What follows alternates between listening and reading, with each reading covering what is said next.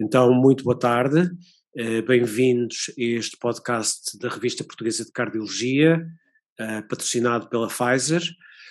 O meu nome é Nuno Cardim, editor principal da revista, e tenho o prazer de ter comigo a professora Dulce Brito, eh, coautora do documento que vamos discutir, um documento de consenso de peritos sobre a monitorização da amiloidose TTR, publicado em 2021, portanto no ano passado, no European Journal of Failure. Uh, este documento uh, foi um documento escrito por um número importante de peritos europeus, dos Estados Unidos e do Japão, e é uma honra para nós, obviamente, ter como coautora, uh, a única coautora portuguesa, a professora Dulce Brito. E agora, como dizem na rádio, nota prévia, este podcast cerca de 20 minutos, onde dispensa a leitura atenta do artigo, para mais informações consulte o seu médico cardiologista. Vou começar uh, com a professora Dulce com umas questões do âmbito mais geral e depois passamos para uh, questões mais específicas para discutir o artigo. Olá Dulce. Olá Nuno.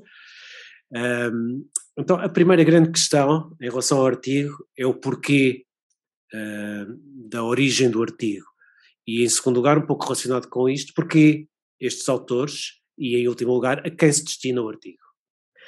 Boa tarde a todos. Uh, primeiro, uh, muito obrigada pelo convite da Sociedade Portuguesa de Cardiologia e da Revista Portuguesa de Cardiologia, na pessoa do, do seu editor principal, professor Nuno Cardim. Essa pergunta, claro que se impunha, uh, e, e, na altura mesmo também se impôs, até para mim, quando fui convidada, mas obviamente que vinha na sequência de uma série de ações. Primeiro, o, o artigo surgiu da necessidade eh, de haver indicações práticas para monitorizarmos a progressão da miocardiopatia por amiloidose transtiritina numa, numa era atual em que seguir uh, a evolução da doença, nomeadamente sob tratamento dirigido uh, e modificador de prognóstico, porque já está, digamos, aprovado mesmo em Portugal desde agora, é fundamental e isto já se uh, avizinhava uh, quando o artigo foi escrito, isto em todo o mundo, onde mesmo, mesmo tratamento já está aprovado. Portanto, impunha-se realmente seguir a evolução da doença de uma forma sistematizada e sob tratamento. Muito previamente ao artigo, a direção médica para a miocardiopatia uh, amiloidosa transtiritina da Pfizer Global tinha convidado um grupo de peritos os autores do agora artigo para várias discussões conjuntas, isto já desde 2018, sobre os potenciais indicadores eh, de progressão da doença eh, e posteriormente a proposta descrita sob a forma de artigo foi ideia de um dos peritos, a qual seguiu o convite do mesmo aos outros peritos, entre os quais eh, eu me incluía. em termos da última parte da pergunta, a quem se destina este artigo? Bom, ele destina-se uh, aos médicos que seguem doentes com miocardiopatia amiloide, a transtirtina, nomeadamente em centros de referência ou em centros que, mesmo não sendo de referência, obviamente, têm possibilidade de seguir estes doentes de uma forma sistematizada e multidisciplinar. Ia-te perguntar quais, quais são os grandes objetivos do artigo, mas uh, penso que já uh, transmitiste a resposta uh, e, portanto, vamos, vou-te passar para a, para a, pergunta seguinte. Em termos metodológicos, como é que foi? Uh, bom, na sequência do que, do que eu acabei de responder, previamente ao artigo, muito previamente mesmo, os peritos responderam a dois inquéritos, cujo objetivo era definir uma lista de parâmetros que cada um considerava eh, execuíveis de avaliar na prática clínica para monitorizar de uma forma longitudinal a progressão da miocardiopatia ATTR. No primeiro inquérito, eh, isto é, foi totalmente feito de uma forma individual, obviamente, cada perito listava os vários parâmetros suscetíveis de medição que considerava fundamentais para o diagnóstico e avaliação da progressão da doença. No segundo inquérito, cerca de um mês depois, cada perito eh, fazia um ranking dos vários parâmetros eh, e referia qual o método ou métodos para os avaliar, quais os limiares que deveriam ser considerados para definir a progressão e porquê, e qual a frequência de avaliação desses parâmetros. Após esta fase, portanto, eh, no fundo, inquéritos e respostas, tudo era analisado e seguiram-se várias discussões dos peritos em painel para avaliar do potencial valor de cada parâmetro individual e para se obter consenso em quais os indicadores, nos seus limiares, e esse consenso era não só baseado na experiência individual, mas também, obviamente, na, na, na literatura existente, o que, aliás, é muito escassa. Na análise desses parâmetros e dos seus limiares e nestas decisões, tivemos muito em conta a subjetividade de, de, vários dos parâmetros, mesmo no nosso dia a dia, a complexidade da doença e da sua progressão e a variabilidade de alguns parâmetros, quer intra, quer interobservadores, como é o caso, por exemplo, dos parâmetros de imagem. E as discussões uh, foram pacíficas, não foram pacíficas? Uh, foi fácil hum. chegar a, a consensos? Uh, não foi fácil chegar a consensos. e isso depende muito ou dependeu muito da experiência clínica, atendendo à escassez de dados, eh, que entraram sempre em linha de conta, obviamente, da, da, experiência clínica de cada uh, perito, digamos assim, uh, e que era muito, muito variável. Uh, e a maior parte dos peritos vinha de centros de referência, diga-se de passagem. mas mesmo assim houve muito, muito debate e, e, conseguir uma decisão consensual não foi pacífica. Pois eu calculo que há alguns peritos sejam verdadeiramente peritos, mas peritos de pedestral. E então, uh, um bocadinho dissociados da clínica, que estão ali. Exatamente. Tudo e, by the book, mas mão na massa pouco. Exatamente. E isso, isso faz a diferença. Porque uma pessoa que está habituado um, a ver doentes com amiloidose, quer no ambulatório, quer no internamento, pelos mais variados motivos, neste momento, com, neste caso, com miocardiopatia amiloide, portanto, treinamentos, nomeadamente na cardiologia, situações muito avançadas, tem uma noção muito diferente uh, de uma pessoa que apenas sabe muito da doença, mas de leitura, como disseste muito bem. E então, quais é que foram as grandes conclusões a que chegaram, as grandes mensagens? Ora, as grandes conclusões e mensagens eh, são que para avaliar a progressão da miocardiopatia eh, amiloide TTR deve ser usado um conjunto mínimo de parâmetros quantificáveis e que considerem vários domínios, nomeadamente o clínico e o funcional, o laboratorial, que inclui os biomarcadores, e o imagiológico e eletrocardiográfico. Eh, sendo as avaliações em cada domínio feitas a cada seis ou doze meses. Naturalmente que doze meses eh, em todos os casos. Eh, possivelmente seis meses, como aliás o documento indica, em vários casos. não contamos ainda com a ressonância a cada seis meses, porque isso não é execuível, não atualmente, mas possivelmente a cada dois anos já será mais execuível. Mas isso é outro assunto que também está falado no artigo, eh, embora eh, não seja uma grande conclusão, digamos, uma das grandes conclusões. Para considerar a progressão da doença, devem ser considerados pelo menos uma alteração em cada um destes três domínios. Eh, no domínio clínico e funcional, incluem-se o agravamento de insuficiência cardíaca, com necessidade de hospitalização nos seis meses precedentes, a progressão da classe funcional da New York Heart Association, a diminuição na pontuação dos questionários de avaliação da qualidade de vida e a diminuição de 30 a 40 metros na distância percorrida na prova de marcha de 6 minutos, feita a cada 6 meses.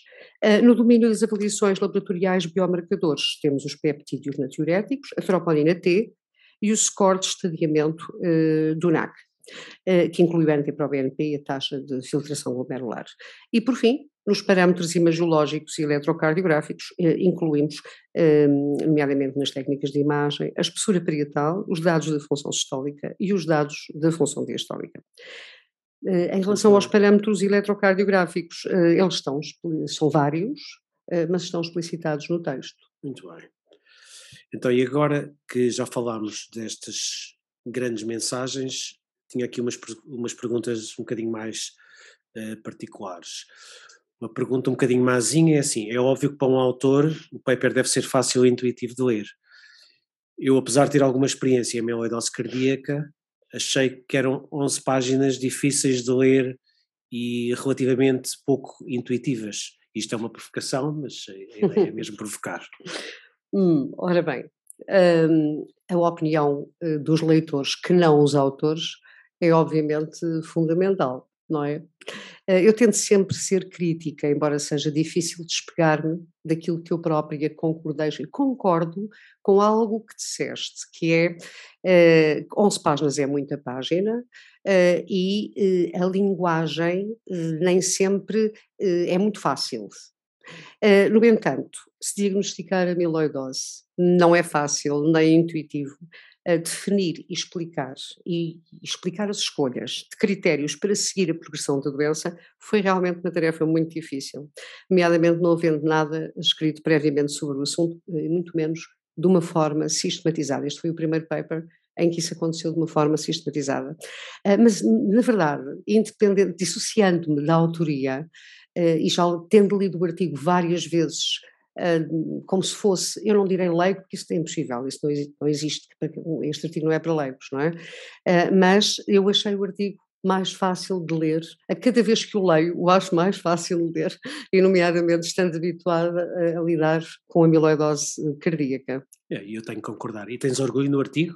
Obviamente tenho, que sim, não é? Uh, tenho, tenho, tenho orgulho porque, olhando com sentido crítico, ele é o primeiro artigo que nos dá um guia que podemos fazer na prática de uma forma que me parece, e à luz da pouca evidência que existe, ou nenhuma, sensata. Sensata. Para, dou-te um exemplo. Então, e se o BNT para o BNP subir dentro daquele limiar que está escrito no artigo e que os eh, leitores depois verão qual é? Não chega. Não chega, porque, como todos sabemos, eh, há outras causas para aumento do NT para o BNP. Claro.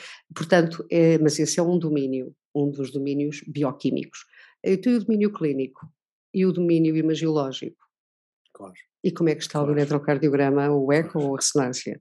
Portanto, no fundo, a necessidade de haver pelo menos um parâmetro que se alterou de novo para determinado limiar em cada uh, conjunto, digamos, de características.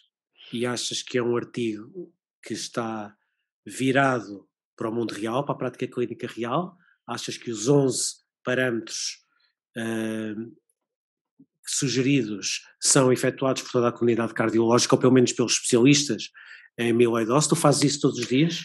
Uh, sim, uh, se não todos, e desde sempre, uh, os mais difíceis são eh, para a comunidade cardiológica que segue doentes com amiloidose, os mais difíceis são a, a, os questionários de qualidade de vida, uma questão de disponibilidade de tempo, mas no fundo demora 10 minutos, uh, e, e, um ecocardiograma uh, com os parâmetros muito bem definidos.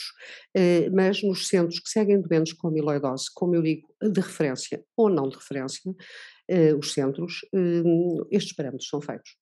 Nós só temos tido algumas, alguns esquecimentos, mas agora somos mais regrados uh, em, em, termos dos questionários. Pois, eu acho que os questionários, não sei se é uma coisa cultural ou não, não é? Nós não nos habituámos em, muito em Portugal a fazer e agora Uh, começamos cada vez mais a, a, usar, não é? Um bocadinho. É, repara que também nos grandes estudos de insuficiência cardíaca, uh, os questionários da qualidade de vida, de qualidade de vida, começaram uh, agora, nos últimos dois, três anos, a ser cada vez mais importantes, porque é, é no fundo, um índice de morbilidade, dá-nos essa ideia, e, e é o ponto de vista do doente é importante como o doente se sente. A interpretação, e nós também falamos nisso numa, numa linha neste, neste artigo, um, a quantificação e a interpretação do, dos dados, do, do, por exemplo, do Kansas, uh, do questionário de Kansas City, é, uh, que é o mais, um dos mais usados, um, não é muito fácil, só pode-se limitar a quantificar a pontuação. É isso que fazemos no artigo e que dizemos. Mas a verdade uh, traduz, uh, muito esmiuçado, uma, uma funcionalidade muito importante na avaliação destes doentes. Uh, é uma questão de, talvez, de, de respeitar as regras do jogo. Quando se vê o artigo, há aqui um aspecto que eu acho que é controverso e que valia a pena discutir, que é o uso de diuréticos endovenosos como um marcador clínico de progressão de doença. É controverso, não é controverso? Qual é a tua opinião? Foi discutido, muito discutido, pouco discutido? Foi muito discutido. Foi muito discutido e eu penso de forma um pouco diferente até da que está no artigo. No entanto, o artigo baseou-se na evidência, baseou-se eh, nos endpoints do que, chamemos-lhe assim, dos grandes artigos, eh, tanto na área da amiloidose como na área da insuficiência cardíaca. Eh, e, portanto, foram seguidos esses critérios. No entanto, isto é como uma classe funcional. Um doente pode estar a piorar e não lhe ter sido ainda aumentada a dose de diurético, e quando vem ao serviço de urgência já vem com grande necessidade de diurético intravenoso. Pode fazê-lo em hospital dia, e então rigorosamente não tendo internamento, não seria critério de uh, agravamento. E, no entanto, claro que é um critério de agravamento, se ele precisa uh, do diurético por via intravenosa, é porque a situação piorou, quer o internos 24 horas, quer não. No entanto, nós só contabilizamos, digamos, no artigo, a hospitalização, que é, por definição, um período uh, superior a 12 horas. E, e, portanto, ultrapassa o hospital dia. Eu acho que o indivíduo que agrava a sua situação, e, e já está a dar, a dar, toda a resposta, agrava a sua situação com necessidade do aumento eh, da dose diurético, quer este seja oral, um aspecto que não foi valorizado, eh, quer este seja por via intravenosa, é um indivíduo que não está melhor, que piorou, que agravou. Eh, importante, tão importante o que referiste, que este ponto foi nos referees, foi referido por seis dos referees que foram consultados. Uh, portanto, foi muito, muita pessoa muito com grande interesse na área a dar a sua opinião em relação a este artigo antes de ele ser aceito para publicação e todos tocavam neste ponto. Muito bem, muito bem. Ok. Uma outra limitação é que não tem capítulo de limitações. Uh, será que isso é uma limitação ou as limitações estão lá metidas sem ser num capítulo à parte?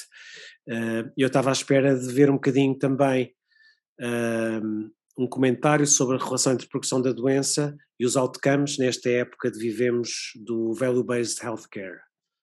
Hum. Uh, como é que comentas esta? Ora, nada isento de limitações. Uh, neste artigo, elas foram uh, referidas, digamos, incluídas nas várias pequenas secções da discussão, porque a própria doença amiloidose cardíaca, ATTR, e não existirem dados sobre o significado das variações dos parâmetros que propusemos para definir progressão da doença, é a verdadeira limitação do paper. Portanto, não, por isso é que é, eu diria que é um paper ongoing. Ou seja, é, à medida que o conhecimento vai avançando, ele é uma boa base que pode ser aumentada, alterada, mudada.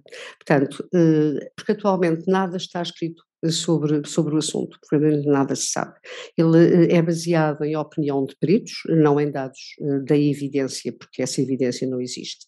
Eh, e como te digo, a amiloidose per se é uma, de uma grande heterogeneidade, pode afetar múltiplos órgãos, em indivíduos com fragilidade, fragilidade, variável, em estadios variáveis da doença, há as formas genéticas e as formas wild type, wild type. Os indivíduos têm idades diferentes, uh, os que encontramos todos os dias e que vão ser avaliados por estes uh, e por outros uh, parâmetros, e estes fatores todos implicam com a fiabilidade destes mesmos parâmetros.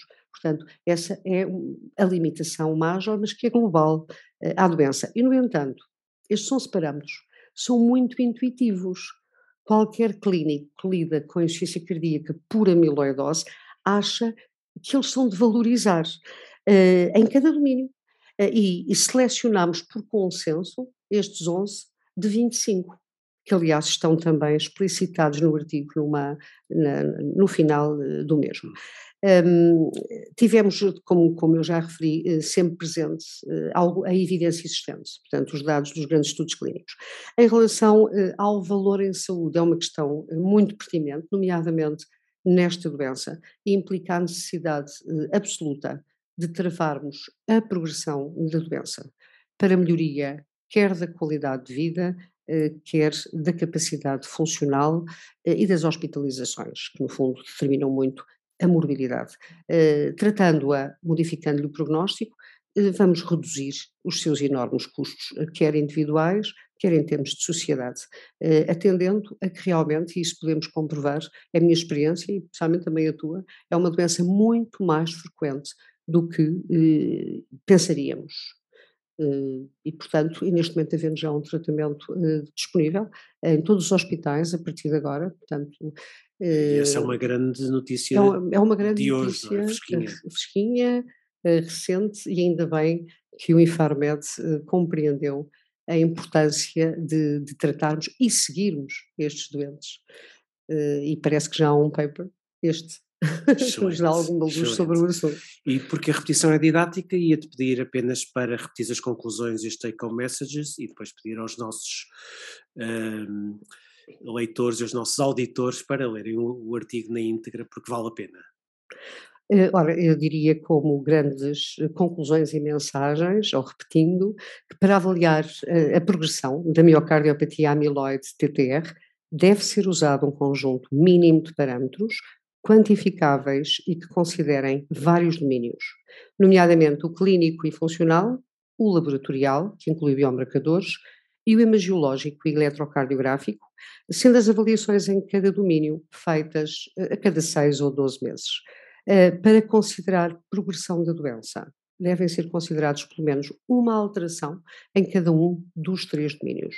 E neste artigo definimos, embora como eu disse há pouco, nunca de uma forma estanque, os vários parâmetros em cada domínio e sugerimos um limiar para ser considerado uma alteração como significativa. Muito bem, eh, é tempo de terminar, passou depressa. Queria fazer agradecimentos, agradecer à Pfizer, agradecer eh, à professora Dulce Brito, coautora do artigo e editora associada da Revista Portuguesa de Cardiologia, e agradecer a quem nos ouve. Um, e pronto, é tudo por hoje. Até breve. Muito obrigado. E muito obrigada.